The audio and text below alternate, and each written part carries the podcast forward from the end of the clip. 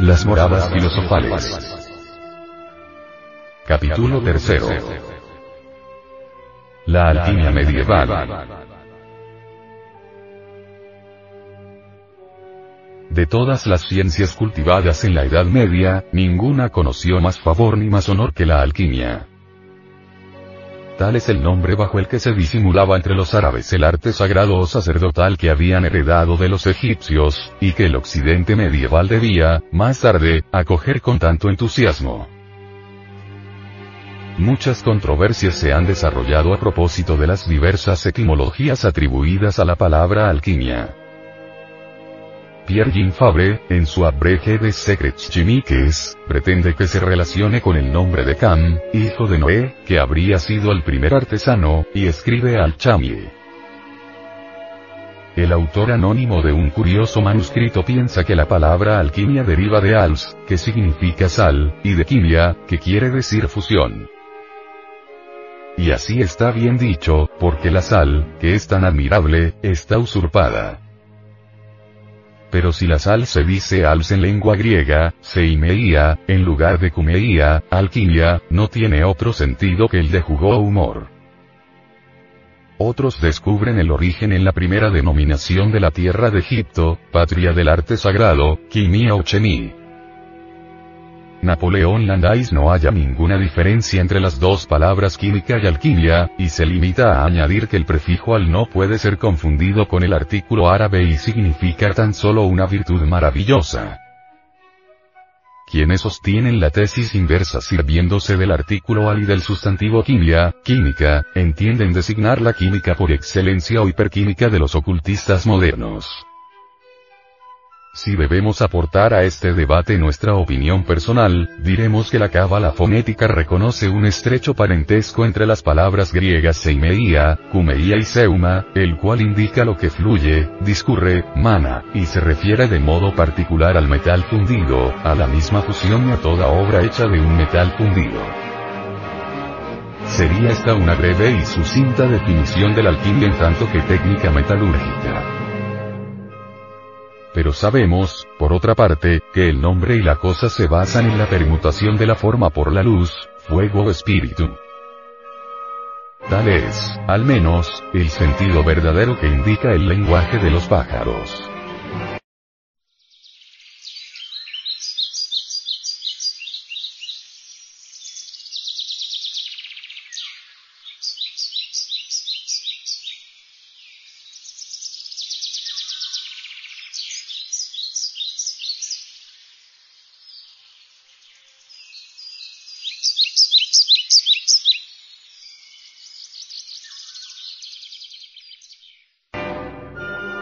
En Oriente, patria del misterio y de lo maravilloso, la ciencia alquímica se ha expandido por Occidente a través de tres grandes vías de penetración.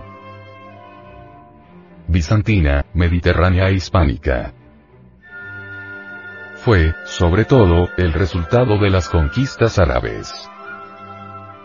Este pueblo curioso, estudioso, ávido de filosofía y de cultura, pueblo civilizador por excelencia, constituye el vínculo de unión, la cadena que relaciona la antigüedad oriental con la Edad Media occidental. Desempeña, en efecto, en la historia del progreso humano, un papel comparable al que correspondió a los fenicios, mercaderes entre Egipto y Asiria. Los árabes, discípulos de los griegos y de los persas, transmitieron a Europa la ciencia de Egipto y de Babilonia, aumentada por sus propias adquisiciones, a través del continente europeo, vía bizantina, y hacia el siglo VIII de nuestra era. Por otra parte, la influencia árabe se ejerció en nuestros países a la vuelta de las expediciones de Palestina, vía mediterránea,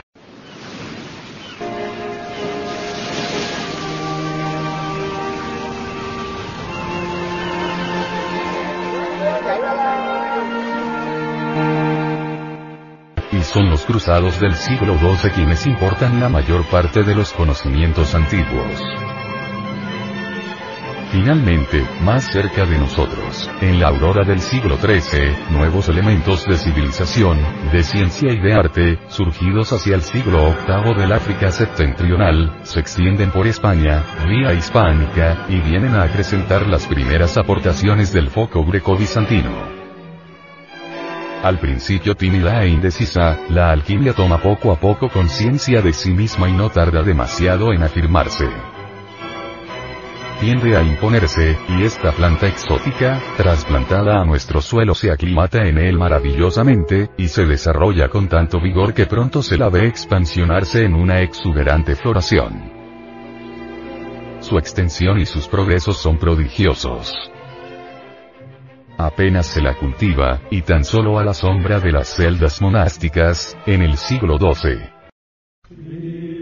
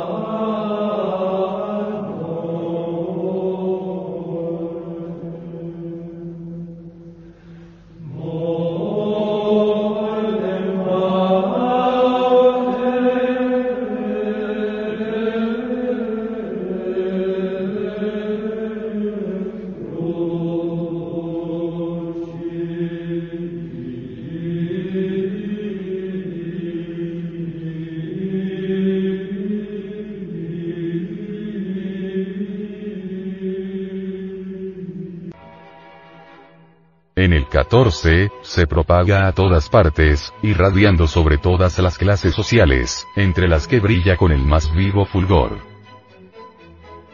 Todos los países ofrecen a la ciencia misteriosa una multitud de fervientes discípulos, y cada estamento se esfuerza en sacrificarle. Nobleza y alta burguesía se entregan a ella. Sabios, monjes, príncipes y prelados hacen profesión, y las gentes de oficio y pequeños artesanos, orfebres, gentilhombres, vidrieros, esmaltadores y boticarios, tampoco dejan de experimentar el irresistible deseo de manejar la retorta. Si no se trabaja a la luz del día, la autoridad real persigue a los sopladores y los papas fulminan contra ellos, no se deja de estudiar a escondidas se busca con avidez la sociedad de filósofos, verdaderos o pretendidos. Estos emprenden largos viajes, con intención de aumentar su patrimonio de conocimientos, o corresponden en lenguaje cifrado de país a país y de reino a reino. Se disputan los manuscritos de los grandes adeptos, los del Panopolita Sósimo, de Ostanis y de Sinesio. Las copias de Javier, de Racing y de Artefío. Los libros de Moriano, de María la Profetisa y los fragmentos de Hermes se negocian a precio de oro.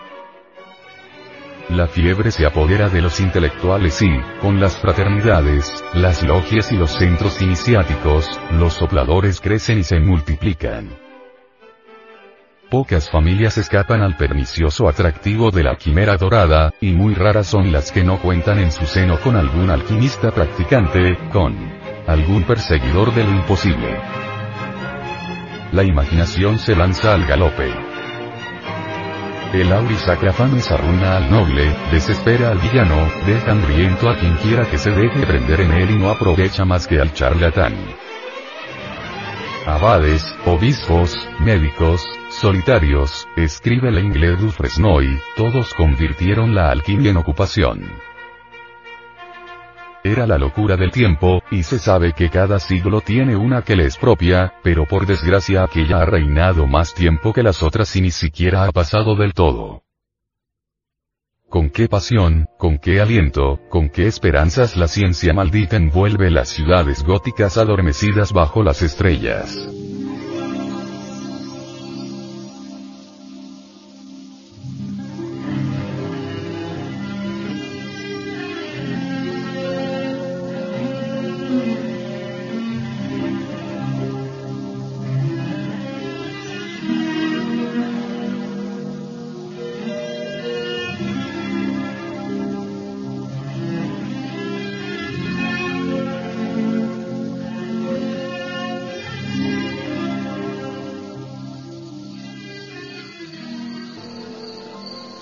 Fermentación subterránea y secreta que, en cuanto cae la noche, puebla con extrañas pulsaciones las cuevas profundas, se escapa de los tragaluces en claridades intermitentes y asciende en volutas sulfurosas a los ápices de los remates.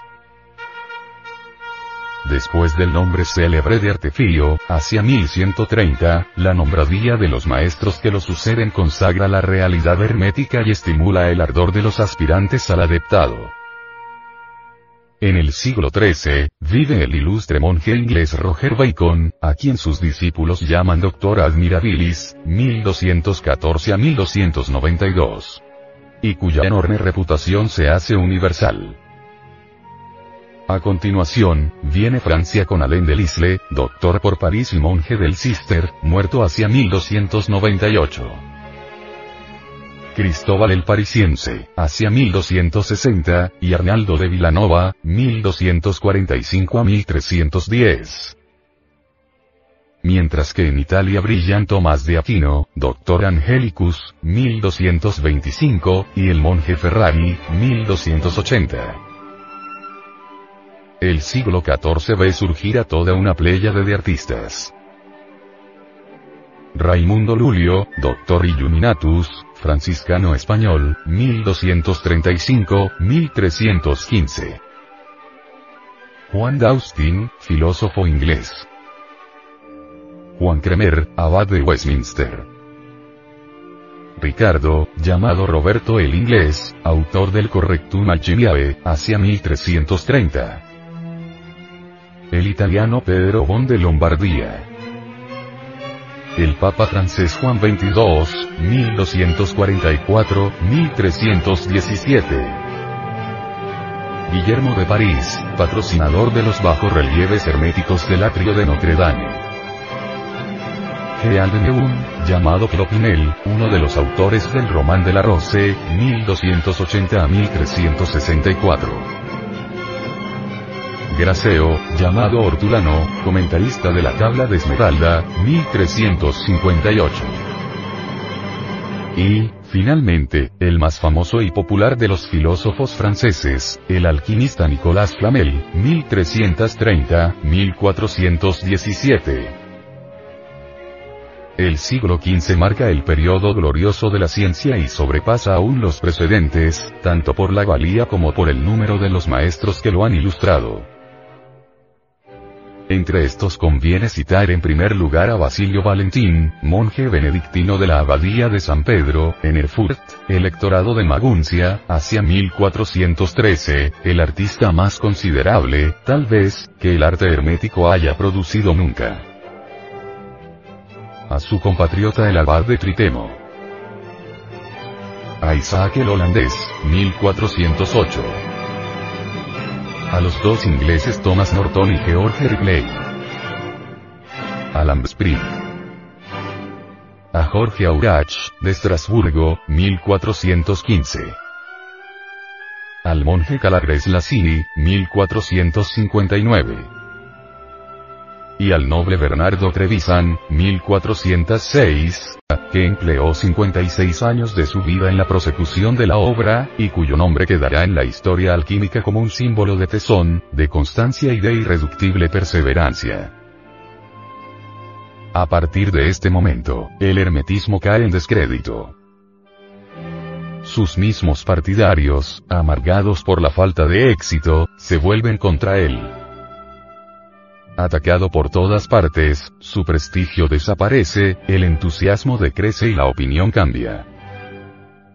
Operaciones prácticas, recogidas, reunidas y luego reveladas y enseñadas, permiten a los disidentes sostener la tesis de la nada alquímica, y arruinar la filosofía echando las bases de nuestra química. Setón, Wenceslao Lavinio de Moravia, Zacarías y Paracelso son, en el siglo XVI, los únicos herederos conocidos del esoterismo egipcio del que el Renacimiento ha renegado tras haberlo corrompido. Rindamos, de pasada, un supremo homenaje al ardiente defensor de las verdades antiguas que fue Paracelso. El gran tribuno merece por nuestra parte un eterno reconocimiento por su última y valiente intervención que, aunque vana, no por ello deja de constituir uno de sus mejores timbres de gloria. el arte hermético prolonga su agonía hasta el siglo XVII y, por fin, se extingue, no sin haber dado al mundo occidental tres vástagos de gran envergadura. Lascaris, el presidente de Spagnetti el misterioso Ireneo Filaleteo, enigma vivo cuya personalidad jamás pudo descubrirse.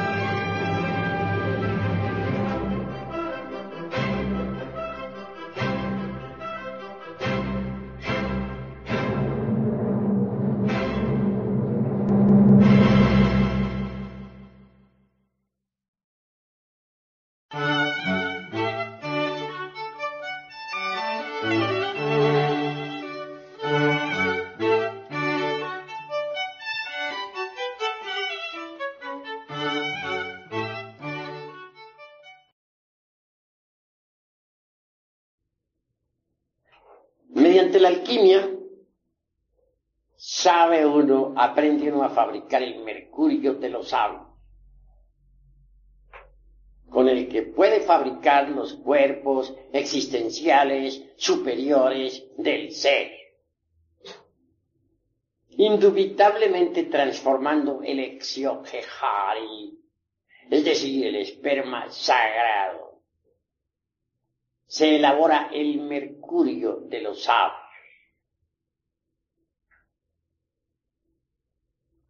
Indubitablemente, tal, tal materia venerable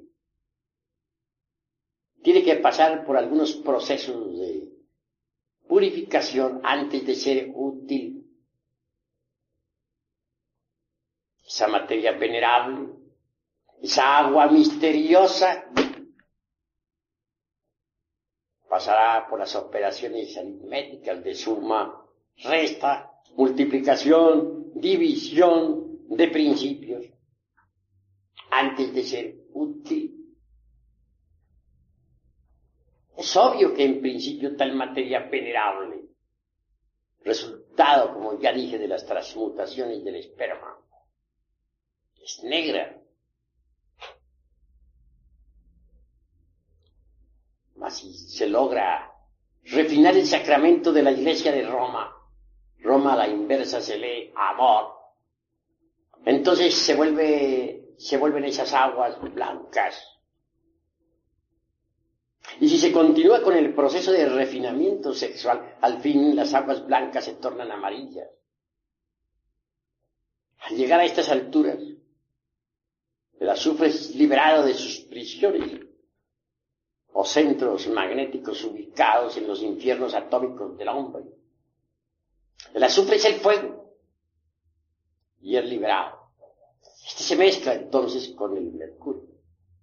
Y así obtenemos el mercurio azufrado, que asciende por el canal medular espinal hasta el cerebro. El excedente de tal mercurio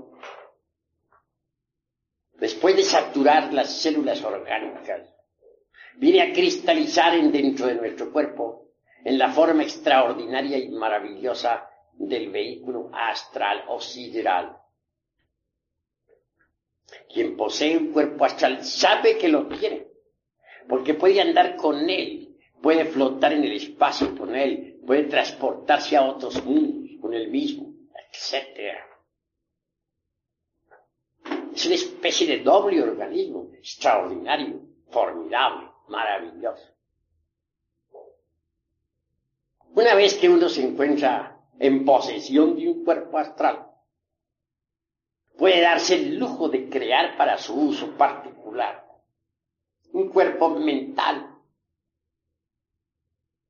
Este viene a ser el resultado también de las condensaciones del mercurio. Cuando el mercurio condensa en la forma del cuerpo de la mente, nos transforma. Alguien que posee un cuerpo mental puede absorberse la sabiduría de la naturaleza. Tiene acceso a todos los templos de Hermes Trismegisto, el tres veces grande Dios y de todo.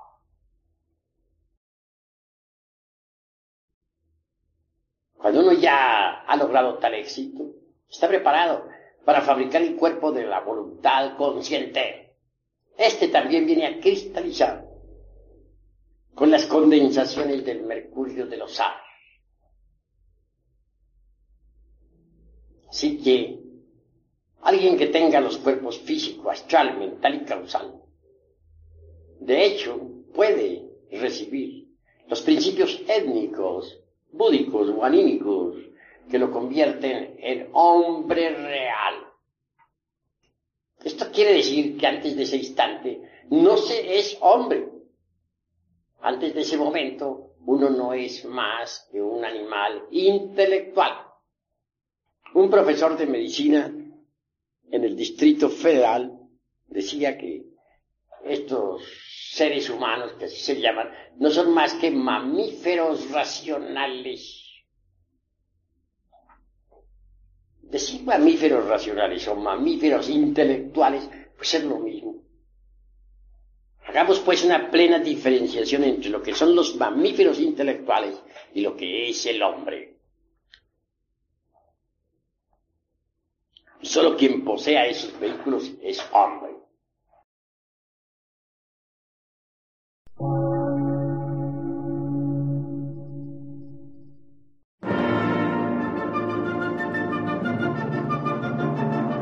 Emisora, gnóstica, transmundial. Por una nueva civilización y una nueva cultura, sobre la faz de la Tierra.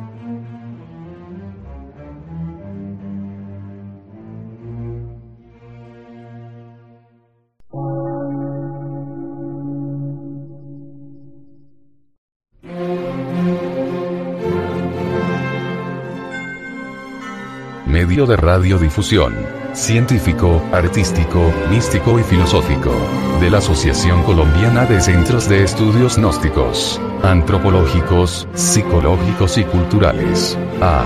C.